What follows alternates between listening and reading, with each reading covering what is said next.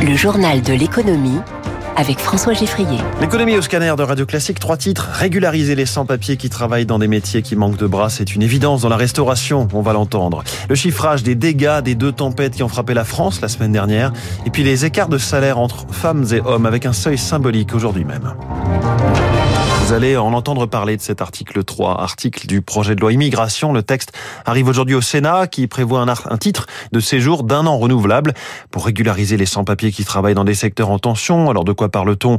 Le bâtiment, les services à la personne, la restauration, secteur qui manque de bras depuis des années alors que la demande est là. En cuisine, par exemple, 20% du personnel est immigré. Autrement dit, cette main-d'œuvre est indispensable. Reportage de Zoé Pallier à la brasserie Les Philosophes à Paris. Un menu typique de brasserie parisienne. Le bœuf bourguignon, le canard confit. Bon appétit, messieurs, dames. Et pour préparer plats et desserts, six cuisiniers, la moitié sont nés en Asie ou en Afrique. Je m'appelle Hamidou. Vous venez d'où? Sénégal. Je suis arrivé à Paris en 2015. Pendant deux ans, j'ai travaillé sans papier. J'ai fait avec aussi des faux papiers. C'était dans quel secteur? J'ai fait un peu de bâtiment. J'ai croisé des personnes, euh, ils savent que j'ai pas de papier. Ils me font bosser clandestinement. Aujourd'hui, j'ai les papiers, souris à Midou, et c'est grâce au patron. Pour pouvoir les embaucher, Xavier de Namur a aidé des dizaines de travailleurs immigrés, désormais régularisés et intégrés. Tu t'en vas, Poulaine Poulaine, 26 ans de maison. T'as une nationalité française maintenant, Poulaine, ou pas Oui. Ils ont eu des cours de français dans l'entreprise, des formations. C'est une main-d'œuvre indispensable, martèle Xavier de Namur. 200 000 postes restent vacants dans l'hôtellerie-restauration. Vous passez une annonce, vous cherchez un commis plongeur, etc. Vous avez 300 candidats qui répondent. Même si vous leur proposez entre 1008 et 2000 net, ça va être le soir, ça va être le week-end. Vous n'avez pas un Français qui veut faire ce boulot. Pour ce restaurateur, il faut donc un nouveau titre de séjour pour faciliter les recrutements dans les métiers en tension, mais aussi pour lutter contre la concurrence déloyale du travail non déclaré. Reportage radio classique de Zoé Pallier. L'heure d'un premier bilan après les deux tempêtes qui ont touché la France ces derniers jours. Kiaran et Domingos, les dommages sont connus. Réseau d'électricité, mais aussi lignes de train, bâtiments inondés. Deux tempêtes fortes et des coûts qui seront lourds. Gilles André vient de les estimer. Il est directeur général de Risk Weather Tech, spécialiste des risques naturels et de la modélisation climatique. Pour la première tempête Kiaran, on estime qu'on serait aux alentours de 700 millions d'euros. Pour la tempête Domingo, donc euh, là, nos premières estimations, euh, on serait plutôt sur des montants qui tourneraient entre 170 millions et 250 millions d'euros. Donc en fait, il faut s'attendre pour ces deux tempêtes, si on les cumule, à avoir peut-être environ un milliard d'euros de sinistres. La première Kiaran, c'est une tempête qui était très intense, mais qui a touché une partie du territoire qui est assez résiliente. La Bretagne essuie des tempêtes tout le temps, donc en fait, les codes de construction tiennent compte évidemment d'exposition au vent. Quand une tempête arrive en Bretagne, on a beaucoup moins de dégâts que quand elle se produit dans d'autres régions de France. Un avis de tempête aussi dans le ciel européen, mais un peu plus haut, au-dessus des nuages. Dans l'espace, toute l'industrie spatiale européenne et les décideurs politiques, financeurs également, se réunissent aujourd'hui et demain à Séville. Ils vont tenter de s'entendre sur une feuille de route commune, mais en ce moment, c'est plutôt le chacun pour soi qui domine. Marie-Ange rédactrice en chef d'Espace et Exploration. Il y a deux pôles principaux. Savoir si on travaille sur un accès autonome à l'espace au niveau des vols habités et aussi le devenir de toute la famille Vega avec l'Italie qui voudrait séparer toute la famille Vega du pôle européen. Aujourd'hui, malheureusement, les différents pays ont une certaine tendance à se recroqueviller sur eux-mêmes, à se retourner vers le national pur et c'est ça qui est difficile.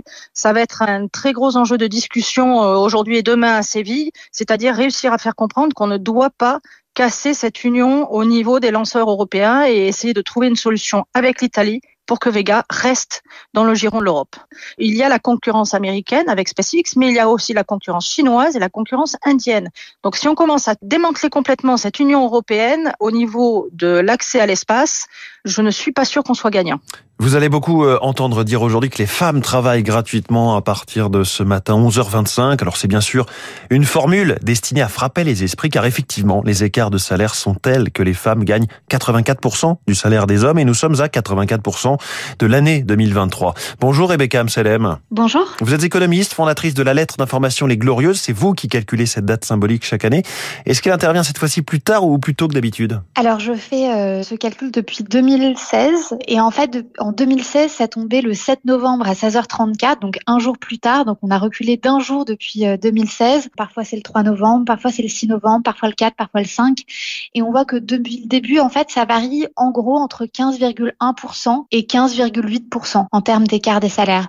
Donc vraiment en fait euh, s'il y a un mot pour euh, décrire l'évolution, c'est vraiment la stagnation. Qu'est-ce qui explique euh, que cet écart persiste et qu'on en soit encore là aujourd'hui? Alors la première raison, c'est ce qu'on appelle le travail cupide, qui est un phénomène qui a été mis en lumière par la prix Nobel d'économie Claudia Goldin, qui explique que on va avoir tendance à rémunérer davantage les employés qui sont le plus disponibles pour leur entreprise. Et donc on va pas rémunérer forcément le travail effectif, mais plutôt la disponibilité de l'employé pour l'entreprise. Et les femmes vont davantage vers des horaires de travail plus structurés dans le temps, comme par exemple les professeurs, les sages-femmes, les infirmières, donc avec des journées de travail très délimitées, pour faire en sorte qu'elles soient aussi disponibles pour leur famille, que ce soit les parents ou les jeunes enfants par ailleurs. Merci beaucoup, Rebecca Amselem, fondatrice de la lettre d'information Les Glorieuses, avec nous ce matin dans le journal de l'économie de Radio Classique. Un mot des marchés financiers, le Nikkei euh, progresse très nettement en ce moment, plus 2,35%. L'euro est à 1,0738 et le Brent à 85 dollars le baril. Il est 6h55. Dans quelques instants, la météo avant le journal de 7h. Les entretiens de Royaumont pour l'esprit français. Olivier Scalabre, bonjour. Vous êtes le directeur général en France du BCG, cabinet de conseil en stratégie. Vous participez au 20e anniversaire des entretiens de Royaumont. Le thème cette année, c'est croire. Alors, peut-on croire à l'industrie? Oui, malgré le fait que depuis le milieu des années 70, la France a été sans doute un des pays européens qui s'est le plus désindustrialisé et qu'on ait cru pendant très longtemps au mythe d'un pays sans usine, d'une Chine un peu atelier du monde. Et en fait, ce qu'on voit, c'est qu'au cours des cinq dernières années, il y a eu un vrai changement de paradigme pour s'adapter à plein d'événements, des crises sanitaires, euh, la nouvelle donne euh, géopolitique, le développement durable. En fait, l'industrie mondiale s'est transformée et est passée d'un modèle euh, est vers ouest à un modèle régional où chacune des plaques régionales devient maintenant autonome en capacité de production. Croire à la réindustrialisation de la France, ça devient donc possible maintenant. Et donc pour moi, c'est un peu le moment clé pour la France et pour l'Europe d'investir plus vite sur ces technologies de décarbonation, pour les passer à l'échelle, pour favoriser la mise en place d'écosystèmes, pour développer les talents, parce que euh, ces technologies vertes, c'est ça qui sera euh, l'industrie du futur demain. Retrouvez toute l'actualité des entretiens de Royaumont sur Entretien Royaumont.